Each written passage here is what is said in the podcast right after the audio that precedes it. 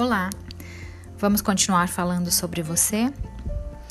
Você é a soma do que te constitui, das suas crenças, imagens, imagens de massa, do inconsciente coletivo, imagem dos pais, da vida, da sua ancestralidade, crenças genéticas e históricas, estratégias de sobrevivência originadas na infância para te proteger de uma dor que era real naquelas circunstâncias mas que hoje você continua vibrando nela e sua criança buscando a compensação.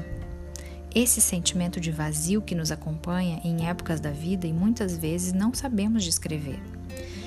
E isso tudo, em conjunto, cria uma camada pela qual nos relacionamos com o outro. A essa camada chamamos de máscara, defesa ou autoimagem idealizada. Então, o que fazer? Primeiro, identificar que a sua identidade é constituída por diversos eus. O seu eu superior, que é a sua luz, o seu eu inferior, que é a sua sombra, as suas imperfeições, aquela parte que não quer evoluir. O seu eu idealizado, que é a máscara.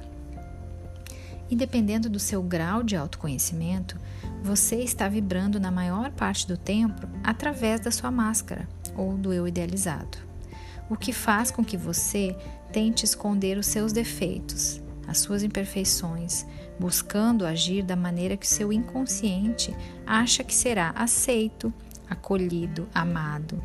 Porém, você acaba se distanciando da sua essência, das suas reais necessidades.